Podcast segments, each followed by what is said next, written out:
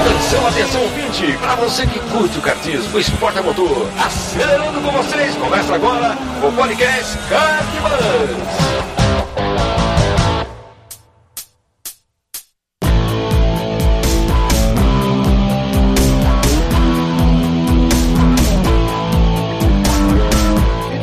Demais, que demais! Podcast Kart Bus começando. Eu sou Bruno Scarim e essa é a edição de número 16. O tema de hoje é segurança. Essa é a parte 2 do, da edição que a gente gravou em dezembro de 2015, a edição de número 11. Né? Se você ainda não ouviu, passa lá na, na, no nosso site, dá uma escutada, a edição de número 11, o link também está aqui na, na postagem, tá? Essa é uma edição um tanto quanto especial, porque ela já era para ter ido ao ar, mas a gente teve um problema aqui no momento da gravação em que o áudio dos convidados ficou muito mais baixo do que o meu áudio. Então foi um Deus nos acuda para tentar editar e recuperar. E além disso, um desespero também, porque eu acho que o conteúdo desse, dessa edição ficou muito bacana. Uh, mas aí eu tentei de algumas formas, não estava conseguindo. O Petit tentou me ajudar também, mas ele estava com uns compromissos lá na qual ele não conseguiu focar nisso. Uh, falei com um, um, cara que eu tinha conhecido no passado, Leonardo Santos, ele é podcaster, ele tem um podcast chamado Mentes Brilhantes, depois vocês acessem lá, os links estão na postagem. Ele, além de podcaster, também tem uma empresa de edição de podcasts, que se chama Os Editores, né? Também tem um link na postagem para vocês darem uma olhada e conhecer um pouco do trabalho dele. Foi ele que tentou recuperar, na verdade ele recuperou um troço que é meio irrecuperável. Quando a gravação fica uma desgraça, é muito difícil recuperar, né? Mas ele conseguiu fazer um trabalho brilhante, recuperou o, o áudio, então o áudio está um pouco mais audível quer dizer, está audível antes, antes, antes da, da edição do trabalho dele, tava, uma, não, tava muito ruim de ouvir, então ele conseguiu recuperar um troço que era recuperável.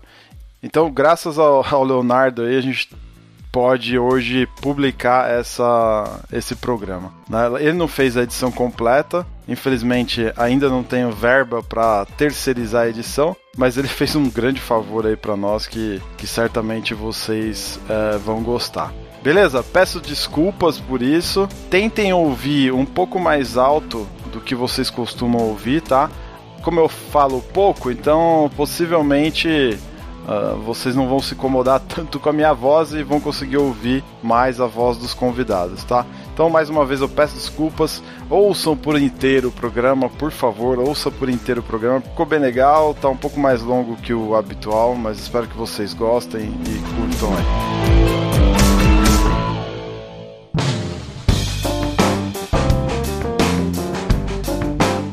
Christian Petkov, como o senhor está? Boa noite, Miguel, Marcos, galera que tá ouvindo. Já que ele falou em Miguel, Miguel Capuccio, muito obrigado aí mais uma vez pela vossa excelentíssima presença. Eu que agradeço pelo convite, de estar, a oportunidade de estar de novo aqui no Cat Bus. E agradecer os ouvintes que mandaram suas mensagens e que baixaram, parece que foi muito bem aceito aí pelo, pelo seu fiel público, né, Bruno? Mais de. É isso aí, foram os... Muito bom. Valeu, Miguel, pela sua presença aí mais uma vez. E Marcos Zoric. E aí, seu Marcos? Boa noite, galera. Estamos aqui novamente para compartilhar algumas ideias e sugestões e opiniões com vocês. Boa. Então estamos aqui com o time que gravou a primeira parte sobre segurança no kart. A gente está de volta. Aquela, naquela oportunidade lá, episódio 11, se você não ouviu, ouça. A gente não conseguiu concluir toda a pauta, então ficou um restante da pauta que a gente vai abordar hoje. Então fica ligado aí que tem muito assunto interessante para ser falado de segurança. Certo? Então vamos começar, galera, pelo seguinte: teve alguns comentários lá é, no site, também por e-mail, Facebook, etc., que falaram sobre equipamentos de segurança. Então acho que vale a pena a gente passar e dar a nossa opinião sobre os principais equipamentos de segurança e tal, que a gente pode usar ou deve usar, como escolher, é, características técnicas, etc. Vamos tentar é, abordar esses aspectos, tá? Vamos começar pelo principal: capacete.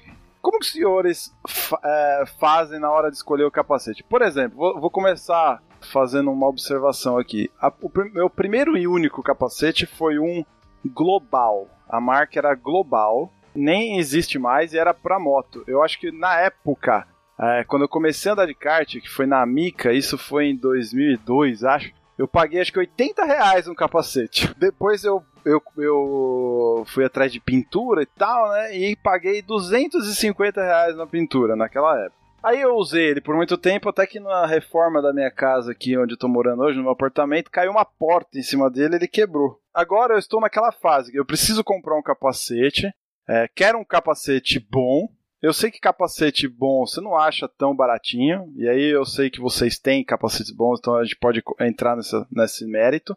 Faz de conta que eu quero comprar um capacete, eu quero mesmo, não faz de conta, mas faz de conta que eu sou o exemplo dos outros ouvintes aqui. Como é que eu faço para escolher um capacete, cara? Que capacete comprar e tal? Eu sou muito fã de Arai e de Bell, esses são sonhos de consumo. Mas são os melhores capacetes? Por que, que eu quero comprar um Arai e um Bell, por exemplo? Eu vou ficar na, na escuta por enquanto, porque eu diria que estou na mesma balada aí, tá?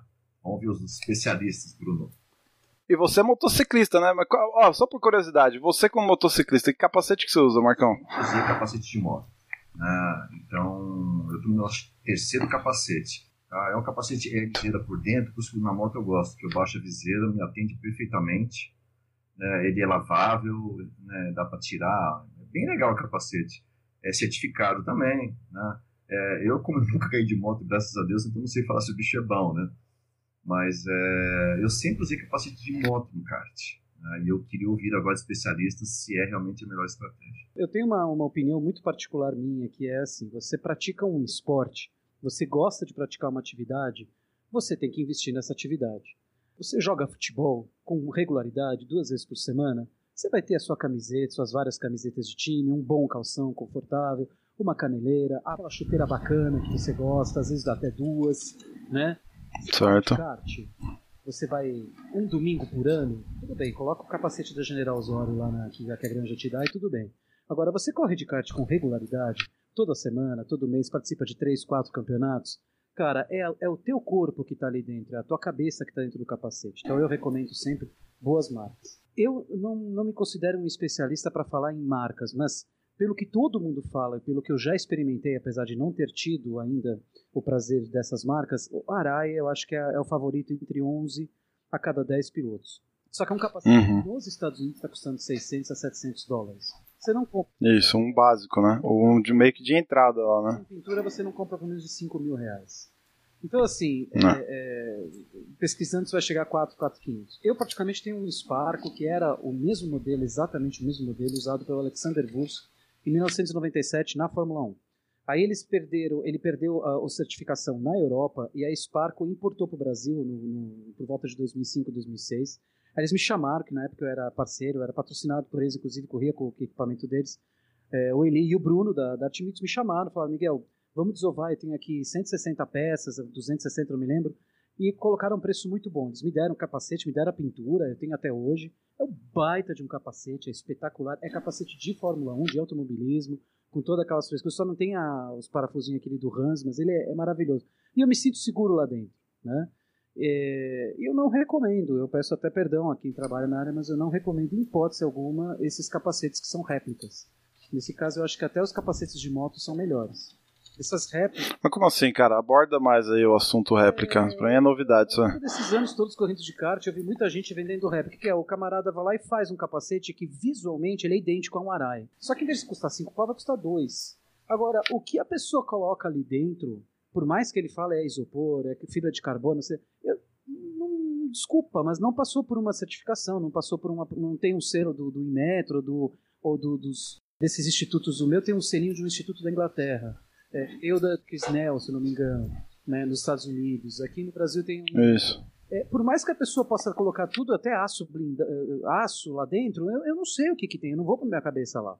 Então eu sempre recomendo, em termos de capacete, invista. Se você corre de kart, se você gosta, se é uma, uma, uma prática sua esportiva, é, compra um macacão bom, que te dê um, uma segurança no caso de um acidente, se os teus membros estejam protegidos minimamente é, compra um protetor de costela, uma boa sapatilha que dure bastante, que a, que a sola é, é, seja dura, que, que você acelere e freie firmemente e principalmente use um capacete de confiança. Ah, o Arai custa 5 mil reais, custa 4 mil reais. É, tá, gasta 2.500, tá, mas é muito dinheiro. Paga em 10 vezes, é a tua cabeça que está lá dentro. Não é só. É, a galera às vezes não tem muita noção nisso, né, cara? A, a parte principal que você tá colocando ali dentro, né? Mesmo indoor. Outro dia eu até publiquei no meu Facebook uma foto que eu. Lembranças do Facebook que eu tá trazendo. É, de, de, um capotamento, né? No indoor eu já vi uns 5 ou 6 capotamentos, um deles com gasolina caindo em cima do cara, graças a Deus não, não deu faísca, não pegou fogo. Eu já vi dois pilotos baterem de uma forma que os caras levantaram e eles bateram a cabeça um no outro. E um deles o capacete trincou de ponta a ponta e o outro capacete ficou inteiro. Então, assim, Caramba! Assim, Nossa! É, sim. Não pode querer que o, o domingueiro, o esporádico, é, compre um capacete de dois, três mil reais. Ele vai chegar na granja, vai usar aquele macacão brim, granja que eu digo, cartódromo, né? Macacão de brim, vai botar o sim, capacete sim. de 100 reais de moto, é, com todo respeito ao Marcos, porque eu sei que também dentro da moto existem diversas variações de proteção. A própria Casa do Capacete é nosso parceiro também. E eu sei que lá tem capacete de moto de dois mil reais e tem de cem reais. É. Ah, e, e, e, não pode Sim. Geralmente as marcas são as, tem as marcas são, a, por exemplo, a Arai tem uma linha que é voltada para moto, né? Ah, para moto. É. Na verdade, a proteção, Isso. por exemplo, do meu capacete Sparco de automobilismo é o mesmo da moto. O que muda é a, é a largura da viseira. O automobilismo é, ah, é isso mesmo. mais comprida. Da moto ela é mais, ela é mais grossa, mais larga. Então, assim, esses detalhes, uhum. a grossura da viseira é importantíssima. Se você tomar uma pedrada na moto, tomar uma pedrada na, na, na, na, viseira no carro ou no kart, é diferente de um capacetinho desses. Então, meu conselho, uhum. para quem tem uma certa frequência, é claro, um capacete de qualidade, de marca, com o selo da, da, da, da Snell, da, do Inmetro, tipo... É, algum órgão que garanta que aquilo lá foi vistoriado, foi testado, né? No mínimo. Suspeito, suspeito não, até tenho uma meia-culpa. Eu mesmo, meu capacete tem seis anos, mas se possível trocar a cada é, três... Isso, tem a validade, né? A cada seis anos eu já tá na hora de trocar, já tô começando a, pesquisar um, um pra mim. É, a validade, é, a validade é cinco anos. É, é, essa parte. Então, mas a validade é do que exatamente? É da, da espuma, da... É da espuma. O que acontece?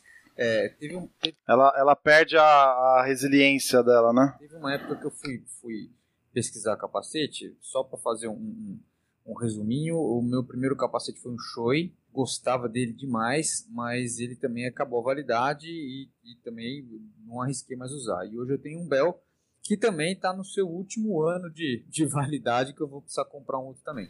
Agora, o importante uhum. é que é, é esse negócio, como o Miguel falou, que existe sempre algum órgão regulamentador e pelo qual o capacete deve ter uma etiquetinha. Aqui no Brasil, falando nível básico, você vai andar de indoor, você vai chegar a 60, 70 por hora. As leis que, que o Inmetro impõe para os capacetes de moto já suprem uh, o indoor, porque moto, você pega uma moto, você chega a 120, 130, para uma moto mais forte é muito mais forte, chega a 200 por hora. Muito então, bem pensado, muito bem pensado, Cristian, é verdade. É, então assim, você, você indo pelo Inmetro, olhando a etiqueta, se o capacete tem a etiqueta do Inmetro e está carimbado, tal, tal, tal, tá dando a validade, é um capacete bom. Só que, claro, não adianta. Ah, ô, Cristian, fui lá no, na, na, sei lá, no bairro do Limão, sei lá, onde tem loja de capacete pra caramba, fui lá, comprei um capacete de 120 reais. Ah, meu amigo, desculpa, esquece. É, eu já dei como premiação capacete Shark é, para os meus alunos e, e o, o, meu cunhado, que anda de kart, também viu eu dar de prêmio o Shark, gostou, foi lá e comprou um igual e tá feliz da vida. Tem, tem o carinho da Inmetro, é seguro. E outro dia eu olhei a espuma, cara, na boa, eu achei excelente. Tá? Por quê? Porque tem, tem esse, esse negócio do Inmetro que mede que tipo de deformação. Porque assim, se você é, é, um, uhum. é apaixonado por, por automobilismo você vai andar de indoor, mas você tem aquele sonho absurdo. Aí você vai lá e gasta 7 mil reais num Bell de Fórmula 1, tá? A dureza que aquele capacete tem, a consistência da espuma e a grossura da viseira são para pancadas de 200 para cima. Se você bater a 70 por hora, você pode machucar a cabeça porque ele não deforma. Hum, tem razão aí, cara. Boa, boa observação. Na época que eu estava procurando um, o, o Bell que eu comprei, eu fui pesquisar sobre essas coisas, entendeu? Então você tem a questão que é, é melhor você ter um capacete que vai te, te assegurar, no caso de impacto, é, por um tipo de pancada semelhante ao de moto, do que você vai lá, torra, compra ah, mas e outra, a maioria das boas marcas tem é, capacete por tipo de modalidade. Que nem o, o Miguel falou, o meu Sparco é para Fórmula 1. Era um modelo da Fórmula 1. Mas tem Sparco modelo para kart. Tem Arai para kart. Exatamente para o esporte. Né? Eu não sou capacete de maneira alguma. É, é, foi uma coisa que, que eu me liguei quando eu estava procurando e aí eu falei, putz, então eu preciso de um capacete que é um pouco mais mole, porque eu vou se bater, vou bater 60, 70 por hora, não vou bater a 200. Uhum. Sim, sim. Deixa, Cristiano, deixa eu fazer uma pergunta de, de ouvinte, assim, eu, eu como ouvinte realmente, tá? O chat que você falou. Qual é a faixa de preço dele? Ah, em torno de 600, 700 reais. É, eu paguei 500 no meu. É. Porque é o seguinte, ah. é, eu fui procurar um que, que a viseira tem trava, e que a viseira pode trocar se a viseira riscar, Entendeu? Porque não adianta você é. comprar aquele capacete que você compra, dá um problema. Descartável. Tá, é, você tá é, descartável. Não pode. Então, você tem que pegar um mínimo um capacete meu, que tem alguns, e tem alguns já eficientes, que a espuma realmente ela é destacável, lavável e traz de volta. Entendeu? Hum. E aí você, você não é que você tem que lavar o capacete com espuma dentro, não, você tira e tal e coloca. Então, os mais recentes, acho que dá para confiar nisso, entendeu? E pode me corrigir, tá? Não sou dono da verdade, não. Não, legal, mas a, a sua observação foi bem pertinente em questão à dureza e tal. Teve um dia que um amigo meu me mostrou um capacete, eu apaixonei no capacete, esse capacete não tem nos Estados Unidos, não tem, não. eu achei só na Alemanha para comprar. É um capacete UVEX, UVEX, tá? Se você for procurar o UVEX, você vai achar para o, o forte deles é para esqui, bobsleigh, para os esportes de inverno. Mas lá na Europa eles têm essa linha para motociclismo. E o que eu achei muito diferente de todos os capacetes que eu vi, que eu vi até hoje é porque ele é fibra de carbono e ele é muito, mas é muito leve. Eu fiquei assim abismado quando esse meu amigo pediu para eu segurar o capacete. Falei, meu, o que, que é isso? Isso aqui. E cara, e é um negócio muito bem feito. Eu estou procurando aqui enquanto a gente conversa algum link para dar para colocar na página do. Ah, depois a gente, depois a gente coloca na postagem. Maravilha balaclava. Balaclava tem muita gente que acha que é só pra não suar o capacete, né? Mas a, a ideia da balaclava, eu nunca vi nenhum piloto de kart usando uma balaclava que protegesse do de fogo. Né, que é o real propósito dela. Vocês já viram? Alguém tem algum comentário sobre balaclava fazer? Eu, eu uso, mas eu uso na. Eu tenho uma, uma é, Nomex, né? A gente chama, mas realmente não Isso. Eu uso no, nas corridas, nas poucas corridas de carro que eu fiz, nos, nos cursos uhum. eu uso ela, mas para que é a função dela mesmo, é isso que você falou. Ah, ah. É pra... Acho que é mais higiênico pra mim. É, é pra higiene. No caso de higiene. Se for pensar assim, você tem que ir com macacão de Nomex, tem que ir com. É. É, exatamente. Quando eu vou para um indoor eu não posso levar meu capacete, aí eu me vejo obrigado a usar por higiene, apenas isso. Boa, luvas! Luva? Alguém já viu um piloto de kart com a pista sem luva? Eu já, cara, pior que eu já vi. Né? Ah, mas, cara, luva. Eu, eu lembro que luva, meu. É, tudo bem, lógico, vai. Senão você vai sair com a mão arrebentada de tanta atrito que causa no volante. Mas assim, um, uma coisa legal das luvas mais novas é que a costura tá sendo colocada para fora. Não sei se você já deve ter reparado isso, né? Tem um par de luva desses agora, da Corsa, que é muito bom, por sinal, é bem gostoso, assim, de, de manusear. E eu já tive um da Lico, inclusive estou olhando para ele agora aqui, só que a costura era por dentro. Eu sinto que esse da, da, essa luva da Lico que eu tinha, ela era muito mais resistente. Parece, parece ser mais resistente que a, que a da Corsa. Porém, a, a, da Corsa você parece que não tem nada na mão, cara. Eu achei bem, bem legal esse lance, bem interessante, assim, e extremamente necessário também, né? É, a luva, ela, é ela é basicamente é realmente o que você falou, é o atrito. Você viu como a gente saiu lá do, do Jaguaré? Ah, pois é, cara. Com a minha luva já saiu doendo né, os calos. Agora, esse final de semana, corri o Endurance com, com, duas faixas em cima da ferida. Não que seja a pista ou... Ali o volante, né, aliás, a pista ali, ela exige muito. É, é humanamente possível ir sem luva para pista. Aquela... Uhum, concordo. Qualquer uma, na verdade. É o atrito, né? O atrito é claro, segurança, né? Proteção dos membros. em caso de um acidente, você tem que estar protegido, né? Mas é mais o atrito, a dor da bolha, né? Abre bolha. É, bolha, não, não abriu um rombo nos dedos, no, nas juntas, né, da mão. Maravilha. Macacão. Não, antes de macacão, vou deixar o macacão mais pro final aqui. Sapatilha, cara. Meu, eu adoro correr de sapatilha. Eu que eu já, já andei de tênis, já tinha um amigo que andava de sapato de segurança. Cara, mas para mim, sapatilha é, é, a melhor coisa que fizeram pra, pra pilotagem. Porque o, o solado. Eu gosto de sapatilha com solado fino, que ele abraça o pedal. Isso me dá mais firmeza, me dá mais é, controle dos movimentos do pé. Consequentemente, eu entendo eu, eu me sinto mais seguro. Eu tinha uma sapatilha em que eu tirei até a palmilha para ficar. para sentir melhor o pedal. Como que você se sente com isso? Como que vocês enxergam a sapatilha como equipamento de segurança? Eu gosto dela por causa do, do que ela é cano alto e eu acho que protege justamente o, o tornozelo. Oss... Uh, tá bem lembrado, cara. O ossinho do tornozelo. O que eu já bati de ossinho do tornozelo em kart, cara. Isso, é, é muita pancadinha, né? Se não fosse as sapatilhas, eu tava sempre mais esfolado, né? Também concordo com o Bruno, porque quanto mais fina for a sola, né, menos salto, mais perto você tiver do pedal, mais você sente o, mais você tem condição de sentir o pedal e, e de fazer é, correções mais precisas quando precisar. É, eu também iria por aí, sensibilidade e proteção do, do tornozelo, né? Então, a minha é um Sparco. Eu gosto dela. A patinha para mim tem que ser com uma boa palmilha embaixo e com um solado bem duro, reto. Como aquela usada uhum. para fazer ponta-ataque, né? O automobilismo fazer ponta-ataque. Porque. Ah, tá, tá. Sério, é, é, é, eu sinto muita dor na, a partir de 40, 50 minutos. Minhas pernas do endurance eu tenho esse problema. A partir de 40 minutos de pista já começo a sentir dor assim na, na perto dos dedos, né? Então, para mim, quanto mais duro for a, a sola da sapatilha, para mim é melhor. E olha, eu vou te falar, se não fosse tão feio e cano baixo, eu ia preferir até tênis, que é mais grosso ainda.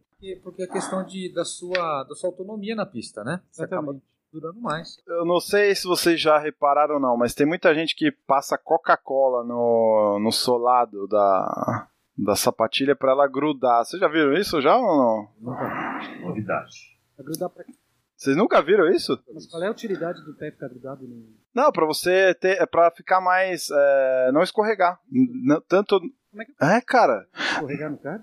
Se tem aqueles ferros na lateral? Não. No, no carro, no, até no carro de guiar, normal. Às vezes você, o pedal é, é liso, está com uma sola lisa, você vai pisar no freio, escorrega o acelerador, é até perigoso. Mas no kart, com aquele ferro do lado, é tá? Ah, pois é, cara. Eu já vi. Na época que eu corria na Pro 500, em 2007, eu vi muito isso. E também, não sei se vocês repararam, na sapatilha. Não, já com certeza repararam. A sapatilha ela vem com um solar de borracha até um pouquinho para cima do, calca, do calcanhar certo? Porque a gente fica com ela a mais ou menos 45 graus sempre, né? Então ali também, às vezes, se o seu. Tem que ficar de olho, se o assoalho do kart, onde a gente apoia o pé, não tiver, tiver com alguma gordura, algum resquício de, de óleo, sabe? Quando não tá bem limpo, aquilo pode atrapalhar muito, fica escorregando demais. Mas é só a sola, só a parte ah. de trás, é só o calcanhar. É. Isso. Você sabe que atrapalha muito. Né? É o que eu pensei nesse assim, você falou da Coca-Cola, cara, desde que vocês falaram da luva, vocês falaram do Jaguaré, é, e assim, eu sofri muito quando fui no Speedland, porque o volante era duro e, e, e, a empunhadura era muito lisa e dura, e ficava escorregando também, mesmo com a minha luva emborrachada. Então, meu, vai passar. Caramba. passa na mão pra segurar o volante. Nossa, é que nem, que nem goleiro de futebol, aquela catarrada na, na luva, né? Meu, eu já peguei kart é, engordurado embaixo que o pé escorregava, mas o pé encaixa. É, eu tenho, tenho o, o, vício de apoiar os meus pés para fora do pedal. Cada, como é que chama? Não é o peito do pé, as costas do pé, é, o lado externo do pé, vamos, vamos, vamos supor que eu fosse chutar uma bola de três dedos. É, esse lado dos três dedos, o lado externo do pé, eu gosto de encostar no pedal do lado externo. Então, com isso, eu consigo meio que um, um, apoio a mais, então eu não sofro tanto quando o calcanhar escorrega. Dá para entender? A... Ah, eu, eu, eu, eu, eu... Ah, então, aí. Então eu não sofro muito com a questão do pedal se escorregar ou não, porque o pedal, o pé tá apoiado lá e tal. Mas a questão da mão, eu já sofri pra caramba de, de sair com dor, de andar 20 minutos no kart, porque o volante era duro e a empunhadura muito dura, o volante escorregava, a luva escorregava. Caramba. Maravilha, vamos lá. Protetor de costela. Eu tive um descolamento de carne. Nossa. Não chegou a quebrar. Nossa, né, mano. Mas é, foi por não usar, não, não sofri acidente nem nada. Foi depois de uma corrida. Saí com muitas dores. No dia seguinte fui no médico e eu tive que ficar quase dois meses sem. sem É, é. Qualquer coisa que você faz na sua costela, luxou, descolou, como você falou, ou tá com Já era, né? 60 dias. Não tem jeito. É verdade. Porque Eu, é, eu, Não. eu- eu- aquela história, faça o que eu falo, mas não faça o que eu faço. Eu, eu não uso ou uso muito pouco, né? Em parte por, co- por conta da minha avantajada e roliça estrutura corpórea. Ela, não há espaço, né, pra ela. Bruno, né? Bruno Que isso, é velho? magrinho, agora ele tem que estar três vezes meu tamanho, né? Mas Casou? passou. Casou, dançou. Mas, é, em parte porque eu, eu não sou magro, né? Eu sou, sou um pouco mais gordo. Então, eu, eu dependendo do, do kart, eu encaixo bem na, na- na- no banco e um protetor de costela atrapalharia. Agora, por exemplo, os karts do karting Jaguaré, eles comparam com bancos largos. E eu sofri bastante, mesmo com o meu tamanho. Nossa, eu também, cara. Eu também tava com protetor de costela e sofri, fiquei dançando lá. É aquela história, tem que usar. É igual capacete. Protetor É, de é costela é, É. é bastante importante, tem que usar. E, cara, tem uns protetores de costela que parece que o cara vai pegar um foguete pra Marte, né, mano? Eles são todos ombreiros. Mas qual. Isso, mas que, qual que é o lance disso aí, Miguel? Assim, eu nunca usei, eu, eu já vi, já tive até vontade de comprar, mas não, não chegou a hora ainda. Tem, tem protetor pro peito, pra, pra costela, pro ombro. dois. Eu tenho um que é o da Lico, mais simples, que é só no, no- na costela mesmo, que é o meu favorito, é o meu preferido, eu gosto dele. Só que ele, dependendo da, dependendo da pista e de como você coloca, ele começa a subir durante a corrida, ele belisca. Ele te dá uns beliscões É. na lateral. assim. Você parece uma cabra dentro do carro, fica pulando e arrumando aquele carro, sabe? É verdade, cara. Eu usei duas, três vezes também. É- é- ele tem uma ombreira, ele tem um negócio que protege o teu peito. É proteção, no caso de um capotamento, no caso de um acidente. É proteção, proteção para ombro, para peito, para as costelas, para as costas. Esse aí geralmente é o, é o- é o mais indicado. Né? Quanto mais proteção, melhor. Só que tem muita gente que não usa porque fica mais pesado. Né? É, olha, é, peso. Dá o meu exemplo aí. É, é, o produtor de costela é depois que uma corrida que eu fui fazer, acho que foi no CPA em Piracicaba. E eu voltei tudo roxo, né, muito dolorido aqui assim. Aí eu falei, não, preciso colocar. Eu não cheguei a machucar, mas estava tudo, os dois lados do, aqui do, do trás, assim, bem roxo. Come- E comprei um da Lico, né? Fui ali para Interlagos aí, comprei e tal. Experimentei vários, ah, gostei. É, minha opinião hoje sobre isso aí, ele me dá uma, uma firmeza muito maior. Eu- hoje, eu, quer dizer, eu vesti aquele negócio, sabe? Eu, eu- é, é como se estivesse no carro sem cinto, se tivesse um protetor de costela. Ele, eu acho que eu fico Uhum. tórax firme, Eu tenho a mesma impressão. eu me sinto muito mais seguro com ele, eu tô mais agarradinho, firme. E, eu, e sei lá, hoje eu, eu, eu, eu tenho que colocar. Não- O duro é que dá uma falta de ar do caramba. mano. Eu sinto muito problema de falta de ar. né? O meu é muito confortável e deixa muito seguro, eu gosto dele. Você é gordo, Bruno.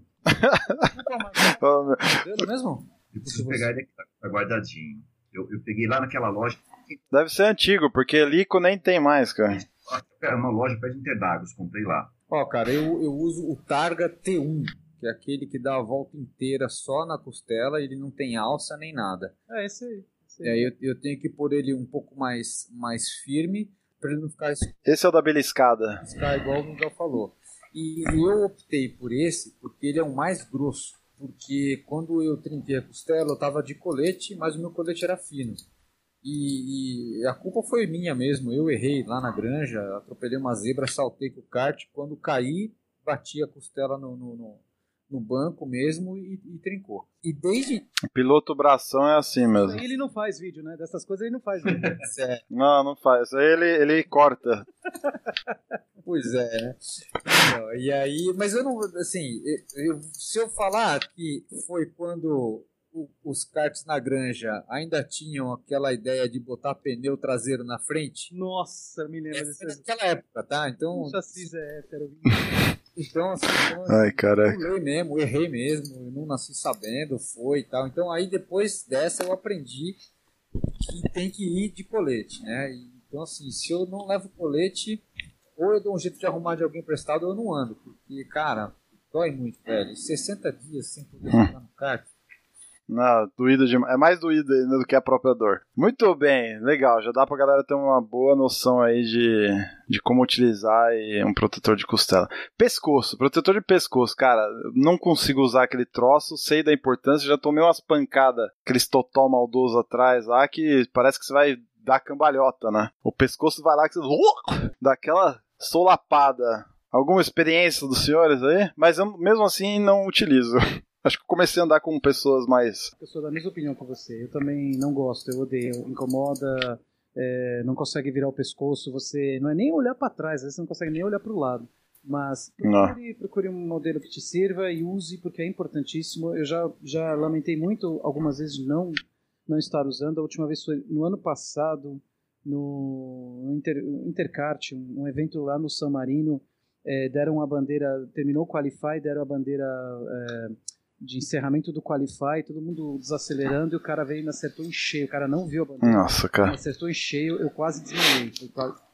Não, é, dá um, o pescoço não vai para trás, dá uma doída nervosa mesmo. Não é só isso, eu, é isso fica doendo, mas eu tive um, uma extrusão de um dos discos na, na C7. Caraca, velho, você já também, já aconteceu de tudo, aí. O aluno me bateu na segunda-feira de manhã. Foi um aluno? Bateu na segunda-feira de manhã, uma criança. Fiz sem noção e bateu. Aí é, eu saí com calma, doído, mas tudo bem então. No sábado de manhã eu me espreguicei na cama e eu travei, porque o disco mexeu. Vou te falar. Nossa, velho. Protetor de pescoço, por favor.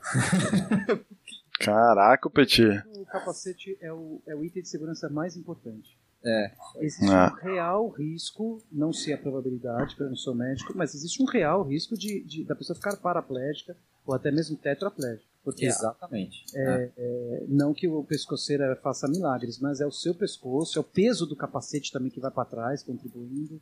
Uhum. A força da pancada, uhum. a gente não sabe. A inércia do, da pancada. Né? A indústria automobilística estuda as dinâmicas dos acidentes há, há, há meio século. A gente, todo mundo já viu aqueles vídeos de carros sendo jogados, arremessados de propósito com bonecos para ver. E até hoje não se sabem todas, tudo que pode acontecer num acidente de carro, ou mesmo se aplica a moto e kart. Então, assim, quanto Sim. mais coisa usar, é, melhor. É, é aquela história, é o teu corpo que está ali. No dia seguinte, ninguém é profissional, ninguém vive disso.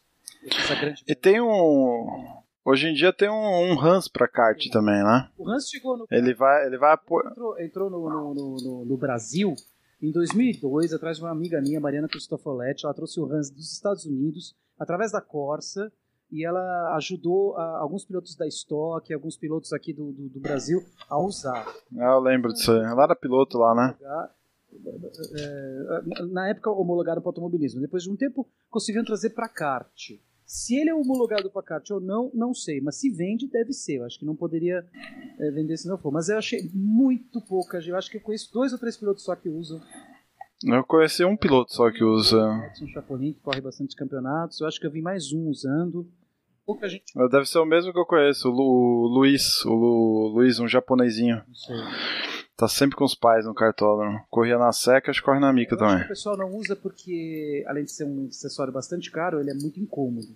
É, eu estou usando um EVS, né, um importado, como mencionei antes para vocês. E eu achei ele melhor do que o, aquele de espuma, porque ele me deixa olhar pelo menos para o lado. Para trás já é difícil. Mas eu gostei é, legal. ele e consegui dar uma aula com ele.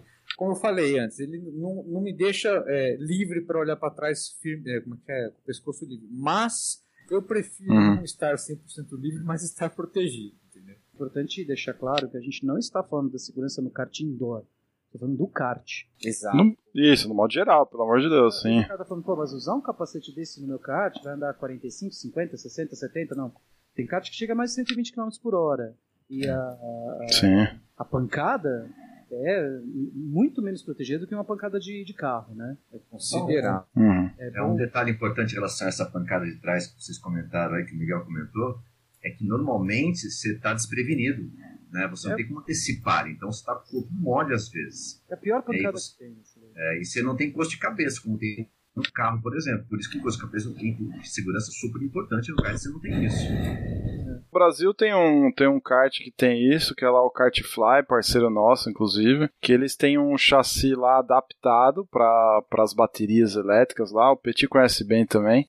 E eles fizeram Santo Antônio, o kart tem cinto, etc. Né? Olha, eu, eu, eu estive, estive em Orlando em abril do ano passado e fui conhecer o. Não o Cartódromo Grande, infelizmente não tive tempo. Mas fui conhecer o, o NASCAR, que é um pequeno, tipo um kart Jaguaré deles, lá com kart elétrico. Eu nunca tinha uhum. nunca tinha elétrico, até tudo bem, isso é um assunto para outra, outra pauta, mas com Santo Antônio atrás. Confesso que achei interessante. É, é não, é, não é ruim não. Isso eu não gostei. Ele, ele limita muitos movimentos, você quer fazer aquele pêndulo, aquela coisa do, do piloto de kart. Mas o Santo. É verdade. Muito interessante. Eu, eu, apesar de deixar o kart mais pesado, eu acharia interessante no Brasil começar a pensar, de repente, nessa, nessa opção, nessa prova é, então, esse, o Kartfly, que é nosso parceiro, tem isso lá de, desde o início. Apesar da pista ser pequena, o kart não, não chegar a altas velocidades lá, eles conseguem limitar também, mas tem, é uma boa prática, acho que, deles lá. Que vale a pena realmente, que nem você falou, aí ser pensado sim. Principalmente pra, pra, pra indoor, né? Pra uma galera que tá começando, né? Talvez não, por exemplo, pra um, sei lá, duas frotas de kart. Uma pensando pros caras bem principiantes, uma outra pensada tipo um parolim da vida que você não precise disso. Sei lá. Fica aí as ideias, ficam aí as ideias. Macacão, pra gente fechar esse bloco de equipamento, senhora. Macacão, cara, confesso que eu nunca acertei no macacão. Sempre fica desconfortável em alguma parte, assim, sabe? Principalmente quando eu sento e aquele bagulho do pescoço vai para trás que te enforca, sabe?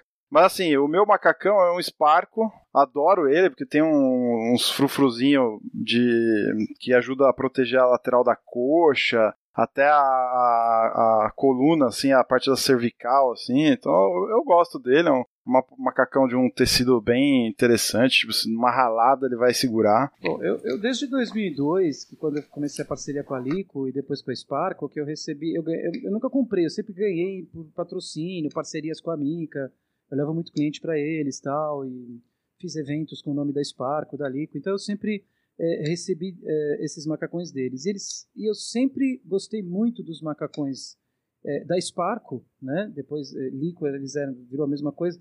Sempre gostei uhum. muito do material que é cordura, né? Que fala, é como se fosse gordura.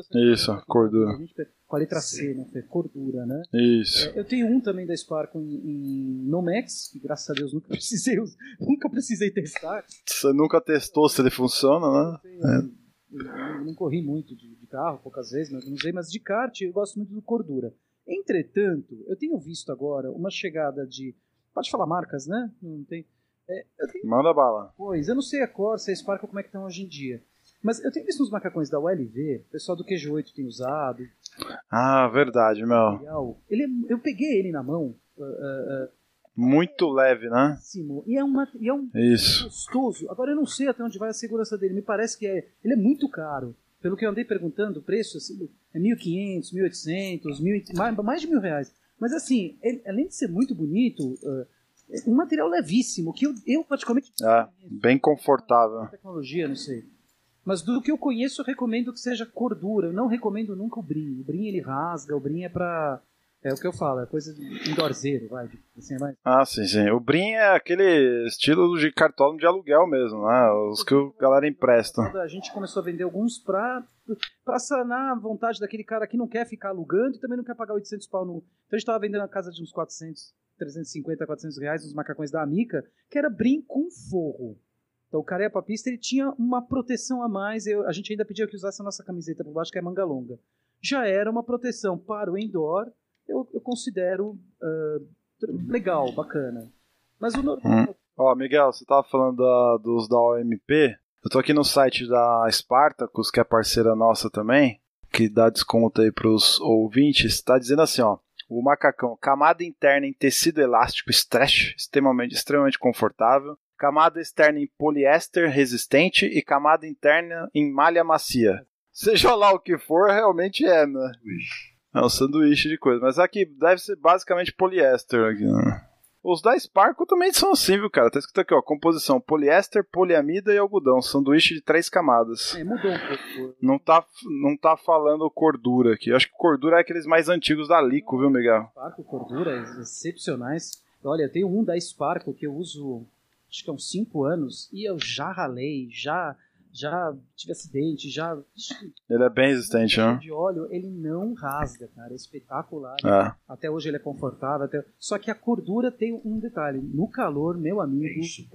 Não, esquenta pra cacete. Porque parece uma toalha dentro, né? Mas eu me sinto protegido é, isso esse macacão. Não, o meu também é assim, eu gosto bastante dele, cara. Vocês têm alguma experiência aí, senhores? Do, do Spark, tô usando o Spark há um tempão. é, para dar aula no, no IBCART lá. No, eu tenho que usar o deles, que é um Corsa, que é, é mais grosso, é, protege mais, mas eu não acho o tecido tão bacana quanto o da Spark. O da Spark eu tenho um, é um Jarno, é um branco com lateral preto. É, eu tenho um Jarno também, isso aí. Eu gostei demais. Aí peguei um macacão novo lá em parceria com a, com a Spartacus também, é, um Sparco pretinho KS3, mas vou falar que ainda prefiro aquele meu velhinho, viu? Tem um caimento melhor, me sinto mais protegido mesmo. Legal. A questão da cordura na moto, por exemplo, hoje é totalmente recomendado. Né? Ele tem uma resistência muito maior. É. é um material muito mais resistente a ralada. Assim. Então, em tombo de moto tem que ser cordura. Qualquer outro material você vai perder tecido ali, entendeu? É, eu concordo, mas ele, eu mas acho... ele tem isso, ele é muito quente. É, né? é. Então. Muito bem, senhores. Fechamos aqui então a primeira parte de equipamento de segurança, tá? E vamos, vamos dar continuidade aqui. Saindo um pouco de equipamento de segurança, vamos, vamos mais para a pista, né? Vamos tentar elocubrar aqui um pouquinho em relação a, a, ao que a gente encontra na pista. Por exemplo, vocês acreditam que um briefing bem feito né, um briefing bem feito. O que eu considero um briefing bem feito? Vamos ver se vocês estão de acordo comigo ou não. Lógico, você vai passar num briefing as principais informações e regras do evento em si. Então, se é um campeonato, você vai passar as, as recomendações de regras, relembrar alguma regra ou outra, passar alguma informação de momento. Ah, a pista tá tá molhada, ou ah, pô, a bandeira não vai ser quadriculada, vai ser é, de bolinha amarela, sei lá, você vai dar alguma informação relevante para aquele momento. E lógico, na minha opinião, um briefing bem feito deve, deve ter pelo menos uma parte dele relacionada à segurança. Né? Vocês acham que isso pode é, evitar problemas na pista? Qual é a opinião de vocês aí? É, eu vou falar com, com alguém que trabalha com treinamento, né? Então, se você vai para um briefing com o objetivo de realmente convencer e agregar alguma coisa no briefing, é, e você quer ser respeitado para conseguir isso, você tem que se dar o respeito, você tem que chegar a com seriedade. Eu já participei de muitos briefings que você fala, o cara não tem como ser respeitado. Né? Ele lá para cumprir tabela.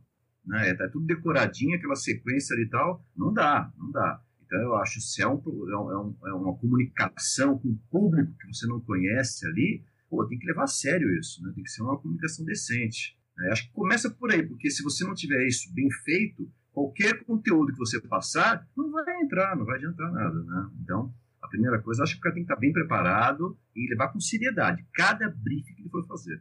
Aí o restante eu deixo por, você, por conta de vocês aí. É, realmente, você falou um ponto importante, porque muita gente leva o briefing na brincadeira, né? Eu já vi muitos, eu já vi muitos eventos não não fazerem nem briefing. Tipo, ah, beleza, beleza, sorteou pista. Ouviram isso aqui já, né? Você já ouviram, já, já, já ouviram isso aqui já? Ah, para, gente, aí não. Eu tô ah. perdendo meu tempo, você é o seu, entendeu?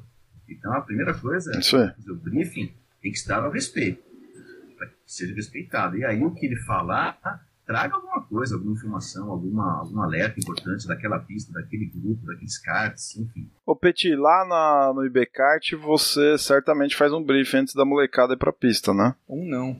Eu faço todo hum. dia que eles vão entrar na pista, eu faço um mega briefing para eles antes de entrar na pista. E, e, o que o Marcos falou é, é, super pertinente, super. A gente, eu até estudei assim que maneiras didáticas são melhores para fixar o, o que eu quero que essas crianças fixem, né? E, e aí eu já aprendi.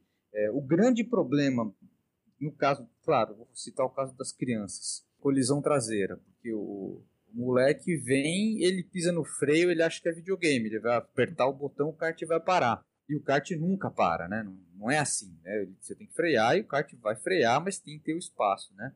Então eu notei que, sim, vou dando as instruções e tudo, e aí eu não só explico, como última coisa que seria mais importante, essa questão do, do freio e tal, como eu cito que a fiscalização do cartódromo está de olho, o socorrista está de olho, então eu gero uma importância maior para as crianças, justamente para eles fixarem que, cara, realmente, se eu der uma pisada de bola nisso aqui, vão me prender, sabe? Essa, essa, essa, essa, essa chamada de atenção, pré-chamada de atenção com as crianças. Então, e eu acho isso existe e deve ser levado para o lado adulto, claro, guardado as técnicas corretas. Então, o que o, o Marcos falou é super pertinente. Eu gostei quando eu tive, quando eu tive lá no, no, ah, sei lá, em vários briefings, mas eu lembro do, do Speedland, de uma das vezes que eu fui, que o cara foi um foi ótimo. Achei que talvez tenha sido talvez um pouquinho violento demais, mas achei que foi bom a bronca que ele deu, porque tava todo mundo dando risada e no meio do briefing ele levantou, galera, então,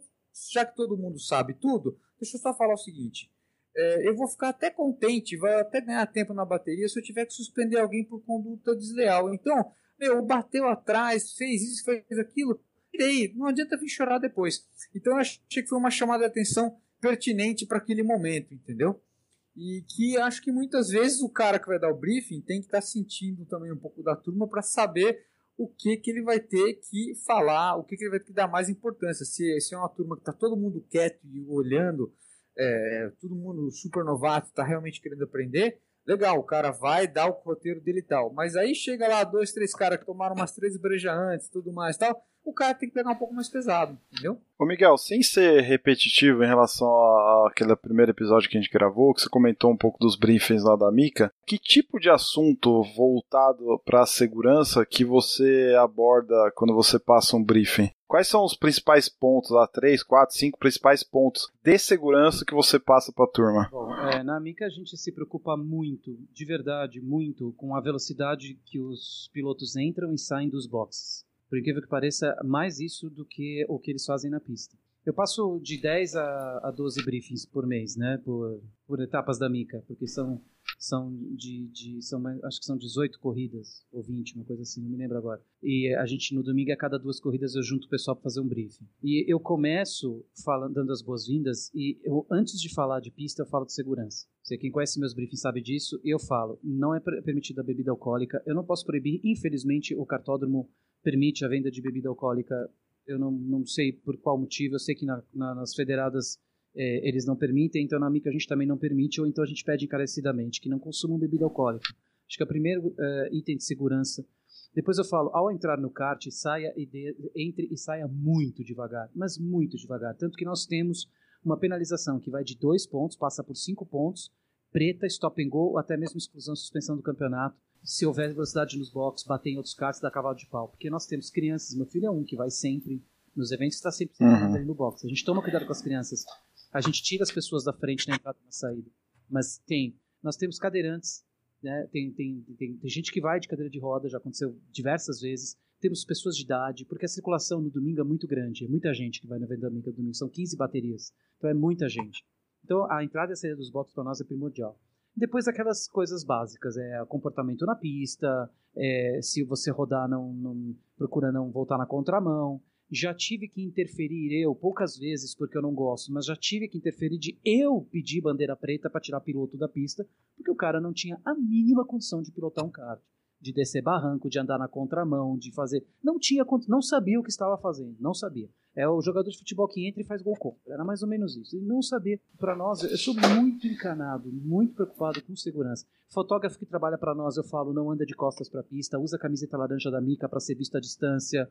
É, eu sou muito encanado com segurança, tenho muito medo das pessoas se machucarem. Então, é, porque re, reflete negativamente para o evento, para a organização. E por outro lado, o pessoal sabendo que a gente é encanado com isso, acaba dando uma boa valorizada, tanto que hoje a gente é bem visto por conta disso, a gente é bem chato com isso, segurança no a, a, colisão traseira que foi comentada pelo Christian ali e tal, né, que é, é uma dica assim para vocês que trabalham com briefing, é, tem uma, uma frase que didaticamente é perfeita, tá? É, diga-me e me esquecerei, mostre-me e me lembrarei, deixe-me fazer e nunca mais me esquecerei. O deixe-me fazer não dá no briefing, mas se a gente, se fosse possível mostrar uns vídeos de colisão traseira, o impacto disso, a pessoa visualizar isso, às vezes é muito melhor do que a palavra, do que o sermão do cara na frente ali, entendeu? Teria um efeito bem legal nesse sentido também. Outro dia o Petit acho que vai lembrar, eu fiz uma brincadeira no briefing, eu falei assim, meu, se Jesus estivesse no grid do seu lado, meu, como é que seria a sua reação? Tipo, numa hora de ultrapassagem, etc.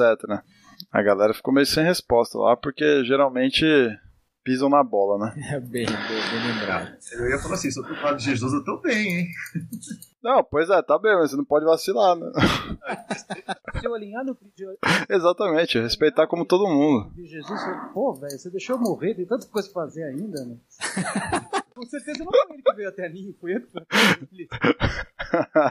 Vamos lá, então, briefing bem feito, certamente é, nos garantem segurança a mais, né? Equipe de pista, cara, eu, eu fico um, um, tanto quanto assustado quando eu vou num cartódromo e a equipe de pista você sente que não é. Equipe de pista que eu digo são os bandeirinhas, a própria direção de prova, a galera que fica lá dando suporte, né?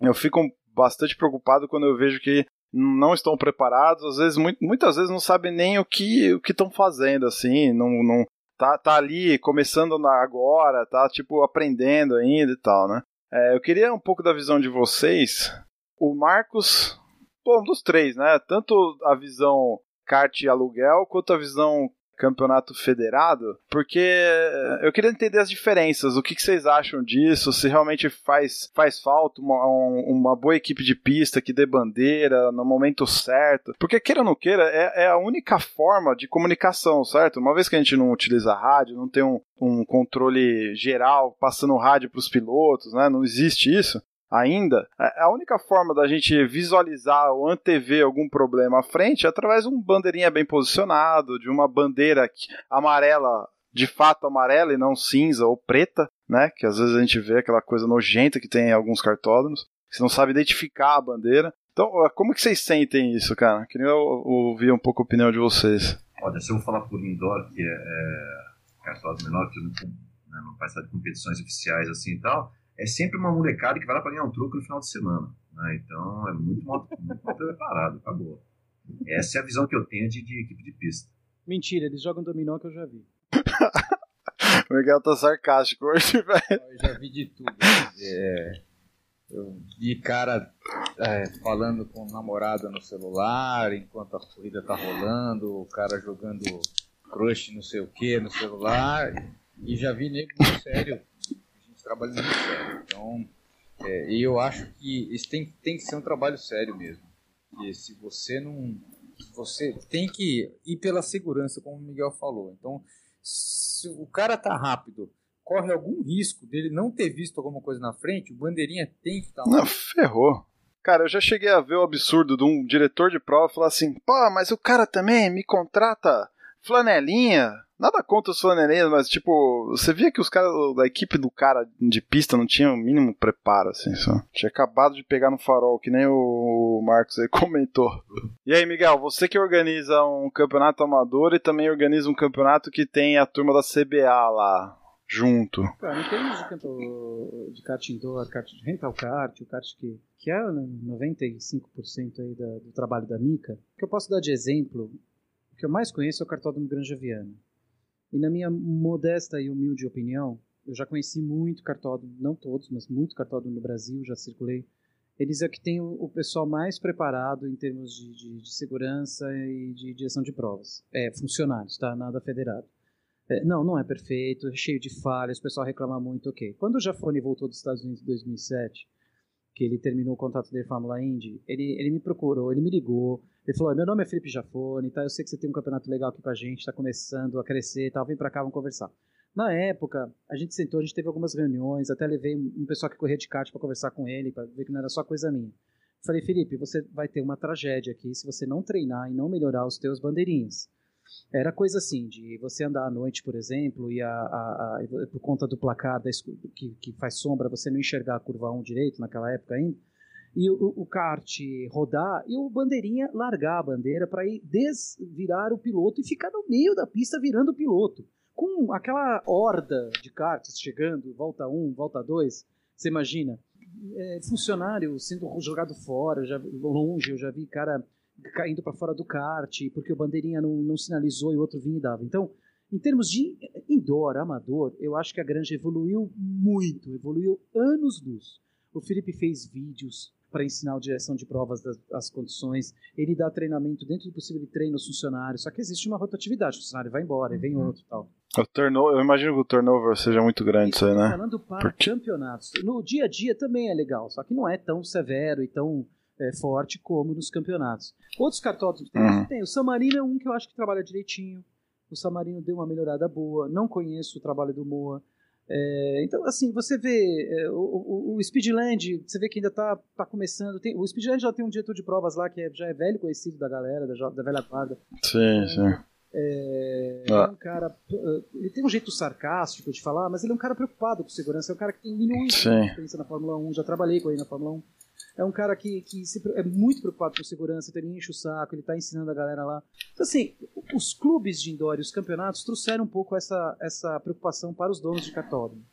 Fato. Agora, convenhamos, né? Vou até falar aqui, vai, convenhamos. Você não quer parar um, pagar um, um, salário mínimo e meio, dois salários mínimos para um menino que trabalha lá 10, 12 horas e querer que ele seja um puta bandeirinha, né? Claro. Que o cara fica o tempo. Com certeza. Meu, eu, eu sou dono de campeonato, não aguento ficar o dia inteiro na pista. Imagina aquele coitadinho, debaixo de sol, debaixo de chuva, com a bandeirinha amarela, tem que tomar atenção toda hora. Desculpa, o pessoal está exigindo muito. É difícil, né, cara? Tem, tem, tem, que entender esse lado também da história. Tem que entender o lado humano. Mas e... A, é. gente teve, desculpa até me prolongar no assunto, a gente teve torneio de verão em janeiro. Teve um determinado momento que eu subi, a, a Granja construiu aquela nova torrezinha ali na reta, né, onde eles ficam ali em cima, aquela, sobe a escadinha, né? É, onde fica o diretor Sim. da prova. Eu fui ali, fiquei uma meia hora sentado ali do lado do gordo, tirando foto e tal. Cara, é dificílimo o trabalho deles. Tava um bandeirinha e o diretor de provas. É dificílimo o trabalho dele. A hora que espalha, que você tem um grupo aqui, outro grupo ali, dois cartas na frente. É difícil olhar, né? Exigir que o cara fique 10 horas. Porque eles trabalham, a carga horária deles é essa. É, às vezes é 8 horas, É. 10, às vezes é 12. Campeonato brasileiro eles trabalham 12, 13 horas. É, é, chega a ser desumano. Teve uma época das coisas que eu fazia, a gente colocava, por exemplo, tinha lá duas baterias, a gente pegava piloto, dois, três, quatro pilotos de uma bateria, ia pra pista monitorar os pilotos de uma bateria e depois invertia, né? Com rádio e tal. Isso foi uma, é, foi uma época bem interessante, assim, mas é o que você falou, é muito difícil, Miguel. A gente tava lá, a gente era, era um olho, era um, sei lá, mais um par de olhos de dos bandeirinhas, entendeu? Mas mesmo assim, passa coisa, tinha reclamação, tinha batida, tinha confusão às vezes que era inevitável, e não dá pra ver Eu tudo. tava na Mica, não sei se você chegou a pegar, acho que sim. Você, a gente tinha a equipe própria, o Silvio César. Eu lembro. Sim, sim, lembro. que bandeiravam pra nós. Os amarelinhos, né? Lembro. Aham. Mesmo eles trabalhando só naquela carga horária, na época a Mica era 4 horas, 5 horas. Hoje, hoje, hoje é 10. É, E mesmo assim eu via eles, eu, eu, eu ia buscar eles no metrô e deixava eles no metrô. Eu via eles com olheira, cansados, e o cara. Eu nem falo do diretor Não, cansa. é- da bandeira amarela, que é um cara importantíssimo. A bandeira amarela e a bandeira azul, ele tem que ser rápido, ele tem que saber como Uhum. fazer. Chega no Não, ele tem que estar muito ligado, né? de cansaço. É. Então, mas cara, eu acho que é um ponto de extrema importância. Eu concordo com você, com vocês aí no caso, no sentido de que, pô, não dá pra exigir muito pelo valor que se paga. Mas, cara, eu acho que é um dos, dos pontos fundamentais, assim, pra gente evitar problemas sérios, assim, numa, numa corrida, entendeu? CBA, aí nesse CBA, vamos falar federado, vai. É o outro lado. Isso. Daí, não, amigo, peraí. Eu tô pagando 2, 3, 4, 5, 20, 30 pau de inscrição, dependendo do campeonato e da categoria. E de automobilismo Isso. chega até mais do que isso. Eu quero um cara extremamente competente, de olhos abertos, com rádio, com, com monitor, com o KPK 4, olhando tudo e não quero. Uhum. E não exijo, não, não, não aceito que ele erre. Eu quero que ele mostre a bandeira amarela na hora certa. Isso se ele já tiver lá 15 horas é um problema dele, que ele se reveze com outro. Aí é o outro lado da moeda. E aí você É, isso é. caro para ter uma pessoa lá dentro que está recebendo muito bem por isso, eu sei porque eu, eu, eu, eu pago federado também. E o, o, o- você que já correu Copa São Paulo, Bruno, o Uhum. Petit também já correu federado. Petit também. Sabe Quanto que a gente paga no- só na inscrição? É, não, é caro pra caramba. É isso, Mas, ô, 200 Miguel. Eu, eu concordo Sim. com a razão. Mas eu entendo que muitas vezes a gente está pagando uma fortuna pros caras E não tá tendo o adequado, né? Que não são adequados? e o bandeirinha que, tá lá tá recebendo é, Sim. os 150 reais por dia Sim. mais um prato, mais um pão com mortadela, Os entendeu? bandeirinhas, que, os, os fiscais do, do- da Fórmula 1, eu trabalhei dois anos na Fórmula 1. A responsabilidade é enorme. É É. enorme. E olha que eu trabalhei guiando o caminhão do, do, do resgate. Cara, eu também. cê- Que ano você fez isso? Eu também fiz. É, não me lembro agora. Foram dois anos, Petit, foi pela Alpe. Foi- eu ganhei eu- eu- com os bombeiros. Com, com- É, com- então, eu, eu- eu dirigia a ambulância de intervenção rápida com. Não, eu, eu peguei o Fire. O Fire. Só que eu não me lembro, foi 2012, um, eu acho que dois- 2010, 2012, uma coisa assim.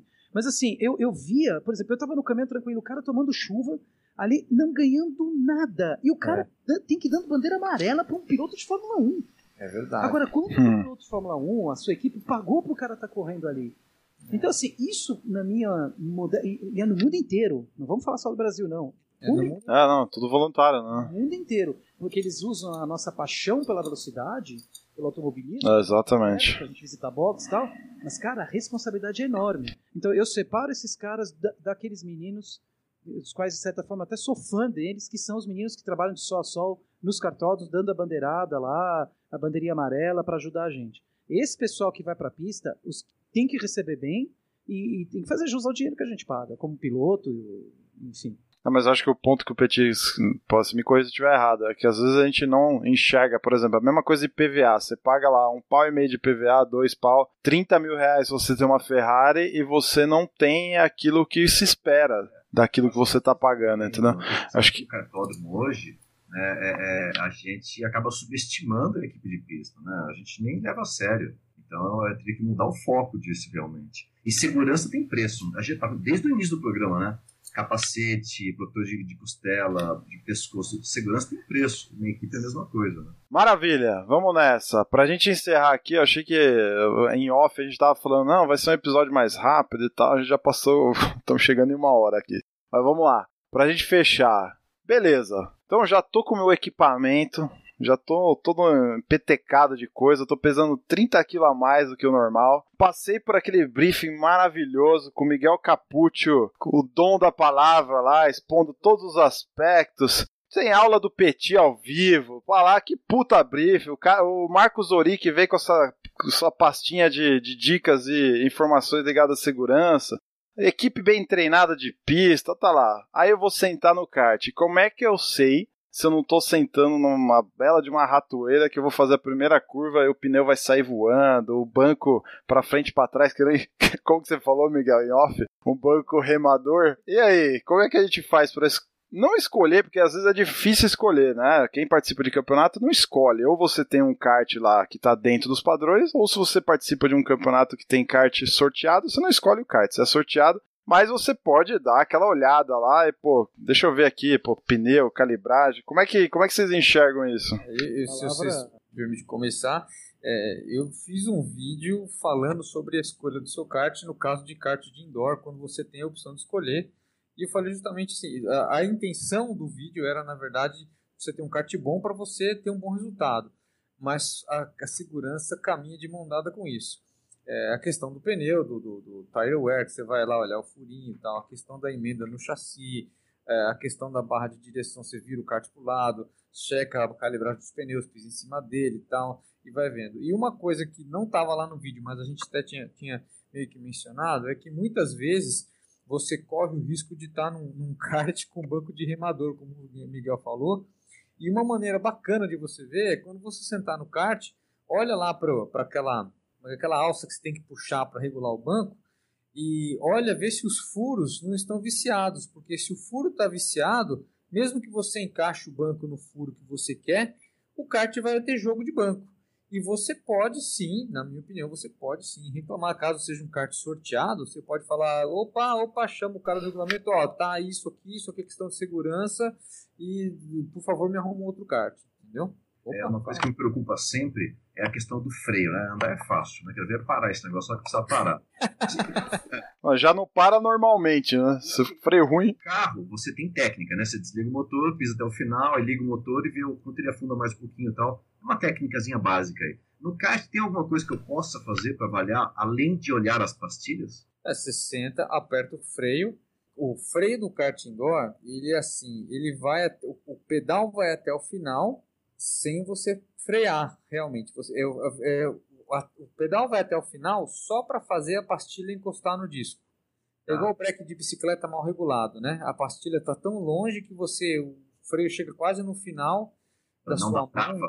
É, e, e, aí não encostou. E aí você só consegue frear o kart dando aperto né, no seu pedal lá no fundo. Uhum. Então, assim, kart indoor eu assim acho difícil tem algum que não é desse jeito. O Miguel me ajuda tá. aí se, se, se eu tô falando errado, mas é, ah. o freio do kart indoor é assim, a folga é grande, você tem que levar o pé até lá no é. final é. e aí forçar e ver se para. E se não parar, se, não, se você chegar lá no final ele não tem nem esse, esse jogo de pressão que você sente que ele pode morder um pouco, cara, é, sai devagar e já volta pro box pra trocar o kart. Queria recomendar a todos. O, o Christian é um cara. Eu admiro bastante o trabalho dele. Né? Ele é um cara, Obrigado, o, o Christian não. Não, até, eu até tava conversando com o Bruno isso no kart Jaguaré, né? O, às vezes um piloto que tem 15, 20, 30 anos de kart vai ver os vídeos do, do Christian e fala, poxa, mas é, tá, o que que tem? Tá, mas isso é pro experiente. O, o que eu acho legal no Christian é que assim, ele tem uma didática muito boa nos vídeos dele. E mesmo, assim, eu até recomendo, mesmo quem já tem experiência no kart, já sabe o que o Christian vai falar, dá uma assistida. Esse vídeo do, do- Eu assisti esse vídeo do Escolher o Kart, tudo que ele falou, 99% eu, eu, já, eu já conhecia, mas assim, a forma como ele explica, é muito didática. Tanto que eu recomendei o vídeo para um monte de gente. Eu botei numa, numa, num, num grupo de discussão do WhatsApp que eu tenho, muita gente assistiu e tal. Então, esse vídeo do Christian responde todas as dúvidas de como, quando você pode escolher o que você tem que fazer na hora que você sentar num, num kart. Agora, entretanto, Obrigado. não, imagina, depois você, depois você acerta aquele jabá comigo. Entretanto, vou contar uma história que aconteceu comigo. 16 anos nunca tinha acontecido. A gente estava participando da- do Interclubes agora na- em janeiro. Eu fui pra pista com kart, não tem como escolher, né? é rápido, dinâmico. Era a minha vez, sentei no kart, a gente estava bem posicionado na pista. Fui pra pista, tava lá 40, 50 minutos de prova, eu ia ficar uma hora e 20. 50 minutos de prova, o freio começou a baixar, baixar, baixar, baixar. E eu já passei na reta avisando a equipe para trocar. Chegando, isso, a troca não é tão rápida, às vezes demora duas ou três voltas para eles se prepararem. Chegando, faltando uma ou duas voltas para parar, o freio zerou, zerou, não tinha freio. Só que eu, eu tava conseguindo uh, uh, levar o kart sem, sem sair da pista, claro, perdendo posição. De repente, o freio começou a acelerar. Eu nunca tinha visto isso. Saiu um certo, um clips, parecia um clips, um troço um que tem atrás. Talvez o Christian entenda melhor do que eu. Isso aí. Parecia um clips gigante que estava embaixo do pedal do freio. Eu não sei o que, que aquele troço manda ali, que ele grudou no acelerador. Eu, acel... eu freava, apertava o botão da esquerda, o, o botão, ó, o pedal da esquerda, e o kart acelerava. A- a- Ou seja, o da direita acelerava e o da esquerda acelerava. Cara, eu falei, meu, eu nunca vi isso. Eu entrei no box gritando para o pessoal sair da frente e joguei o kart no, no, no Olha box. lá, Bru- o Bruno, era Jesus do lado dele. Ó, Jesus- Era Jesus do lado dele. Pois É, é, aonde aí eu olhei foi? pro lado e vi Jesus. E aí, malandro? Achou que você não ia chegar tão hora, né? É, aonde que foi isso, Miguel? Granja, eu nunca A vi uma Granja? coisa dessa. Tanto que o pessoal me zoou pra caramba. Eu tive que levar o pessoal, e o próprio Diógenes, o Cássio, ver, e eles realmente constataram: o, o freio estava acelerando o kart. Eu não sei tecnicamente explicar, mecanicamente explicar. Eu sei que eu vi que saiu uma peça de trás do freio que parecia um clips, um enorme clips. Imagina um clips. E era muito semelhante. E isso daí enganchou nos dois pedais. Então o, o freio começou a fazer. O freio já quebrado, o cabo tinha estourado o cabo. E talvez de tanto eu apertar com força, soltou essa peça que grudou no acelerador. Então, resumo da história: é, por mais que você sente num kart, é, pode dar qualquer problema. É impossível. ah, sem dúvida. O Ayrton Senna sentou numa Williams, que era o melhor carro do mundo, e infelizmente quebrou a barra de decisão e morreu. Então a gente não, Não. pode prever. Mas as dicas do Christian eu recomendo. Aquele vídeo é muito bom pra quem quiser. Tá no final do vídeo o logotipo da Nika pra dar uma força pra gente. Pois é, né? Então, esse negócio do pedal, é, eu acho muito interessante. É, como é que eu posso dizer? Eu vou citar um exemplo que é muito antigo, mas, mas ele serve. Uma vez aconteceu isso comigo, eu estava dirigindo um Fusca, porque eu tinha um calço do pedal do freio que quebrou e ele andou para o lado e ele ficou preso entre o freio e o acelerador e cada vez que eu pisava no freio, o freio empurrava o acelerador para frente. Que deve ter sido o que aconteceu com esse grampo que você falou, Miguel. Né? Então assim, quebrou o sistema. Então aquela peça já ficou, já ficou lá ET, Bamba. né? Já Solta. solta, já tá lá sem ter que estar lá. Aí, na movimentação e na aperta, desaperta, na aflição que a gente tem, e, muitas vezes na, na, na violência, como a gente tem que frear o kart da granja de vez em quando, você pode ter encaixado a peça de um jeito que, ao apertar o freio, ele forçava um lado do acelerador e esticava o cabo do acelerador. E por isso que você acabava meu, tomando mais susto, né? Eu, eu tomei uma vez um, um susto, não foi tudo isso, mas eu tomei um susto assim também, que de repente o pedal plim, plim, saiu voando pela pista do freio. Ficar louco, velho, né? Cara, aí como, como, como o Miguel falou, você toma um susto desse, você pode se precaver com tudo que você testar o kart, olhar tudo e tal, mas você tem que estar esperto. Tem que ficar, tomar cuidado. Que nem a gente falou da última vez lá, né? No último programa. Pô, a- a- conta muito a manutenção, né? A gente sabe que tem alguns cartódromos aí que, que prezam por isso mesmo. É, dá pra confiar, né? Dá pra você sentar lá e mandar bala. Mas mesmo esses a gente não tá, a gente sempre tá sujeito a, um, a algum problema, né? E hoje, senhor Petkov, 15 do 2, o senhor publicou na sua fanpage lá do Pista e Pilotagem, facebook.com/barra Pista e Pilotagem, você colocar lá uma foto de algo que pode ser a solução pro Miguel aí. Não, correção. Eu coloquei no meu Facebook pessoal, porque ah, do seu pessoal, pô. do 2 vai um vídeo falando sobre isso no Facebook. No momento da publicação deste, deste episódio, o vídeo já tá lá na fanpage do Pista e Pilotagem, certo? Explicando. Mas conta aí um pouquinho, vai. Já vai, vai ser falado depois, mas conta aí o que. Qual, qual que é o, o segredo pro Miguel não ter mais esse problema? Eles colocaram aquela trava que funciona no Parolim e eles deram um jeito de adaptar nos kart 3HP. Então É, você sabendo disso. pisa no freio. E o, o mais interessante é que, que no Parolim, freio hidráulico, né, tudo mais bem feitinho, é, você consegue uma certa precisão. Lá no 3HP você não tem precisão quanto à retomada de velocidade. O sistema não é tão, não é tão assim elaborado. É, funciona direitinho. Eu acho que foi uma segunda coisa boa que, que o, kart, o KGV fez, porque vai ajudar na manutenção sim vai eliminar aquele vício que os caras têm de vir acelerando e freando ao mesmo tempo, sim, vai ajudar e tal. Mas o cara agora tem que ficar esperto com relação ao largado, tem que ficar esperto com relação à retomada. É, por exemplo, tem curva que você vinha, dava um toquinho no freio sem tirar o acelerador, você não pode mais fazer isso. Então é uma coisa interessante. Se você não experimentou ainda, vai lá experimentar.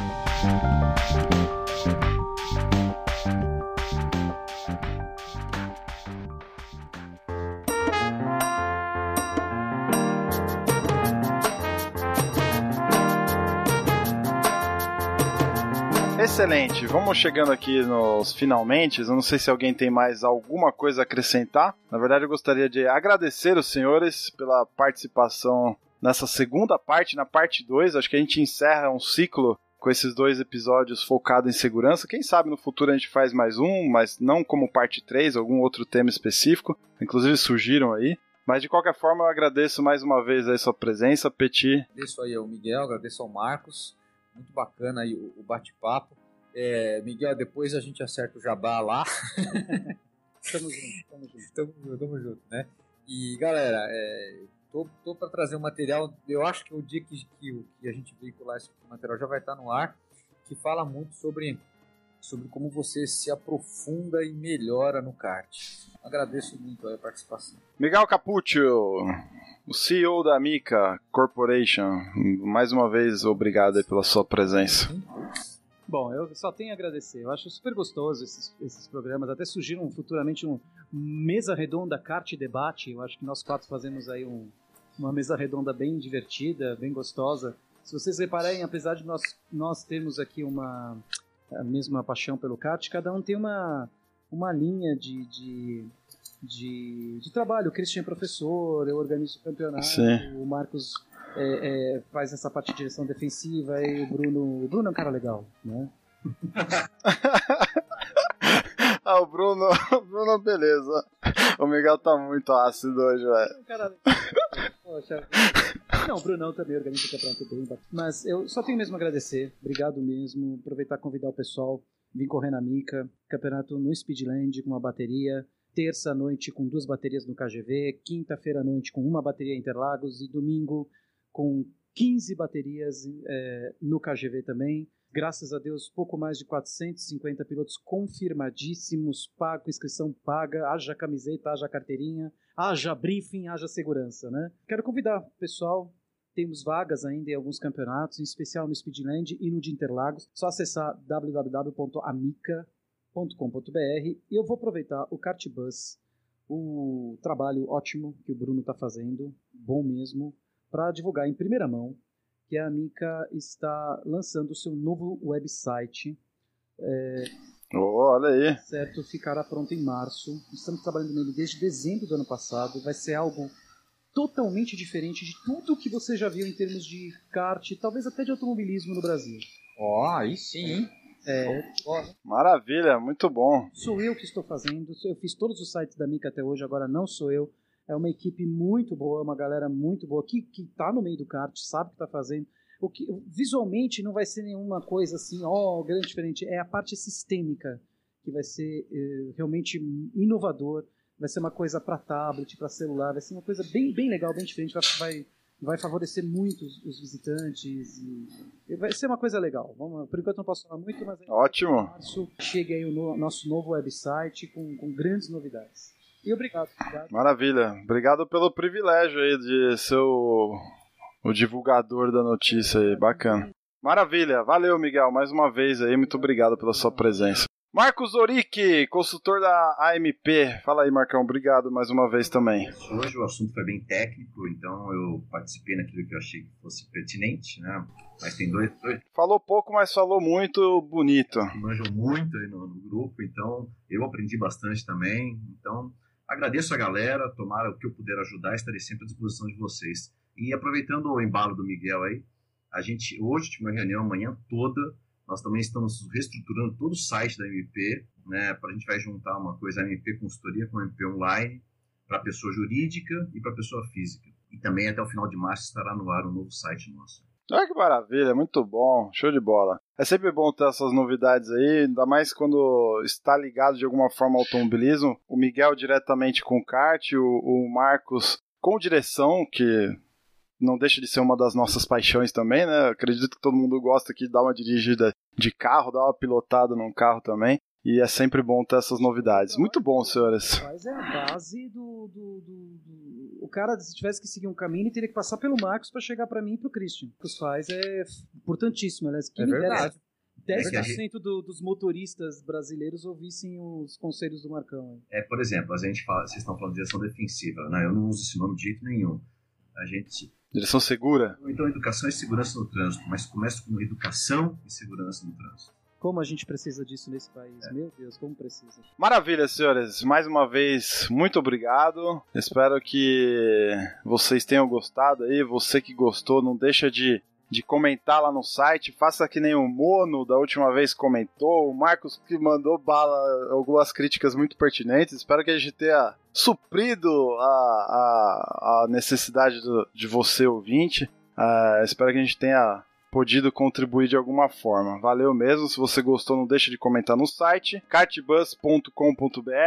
Se você utiliza um smartphone para ouvir, que é a forma mais fácil de ouvir, eu reparei que no, nas estatísticas lá, muita, muita gente utiliza algum navegador do celular ou o próprio navegador no computador, mas tem uma forma muito mais fácil de ouvir o podcast que é via smartphone. Você baixa o aplicativo, assina o feed lá do, do, do podcast e recebe automaticamente, sem esforço nenhum, no seu celular. Você pode ouvir onde você quiser. Então, se você utiliza iTunes, por exemplo, não deixe de classificar a gente lá, coloca um comentário, isso nos ajuda na divulgação. Redes sociais também estamos em todas, basta acessar o site, tem um link para todas elas. Tem um grupo no Facebook, o Kart Bus Apaixonados por Kart, nosso grupo fechado, entra lá também, que tem uma série de troca de links, a gente, vocês podem conhecer também outros, outros ouvintes, e a gente faz uma nossa comunidade girar lá também.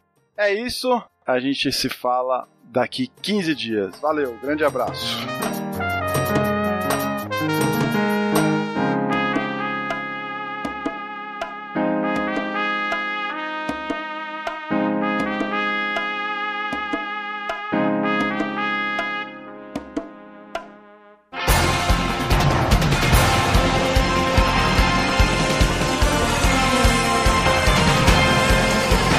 Bandeira quadriculada preta e branca agitada. Encerramento do podcast Cartbus. Acesse o site cart.bus e interaja conosco nas redes sociais.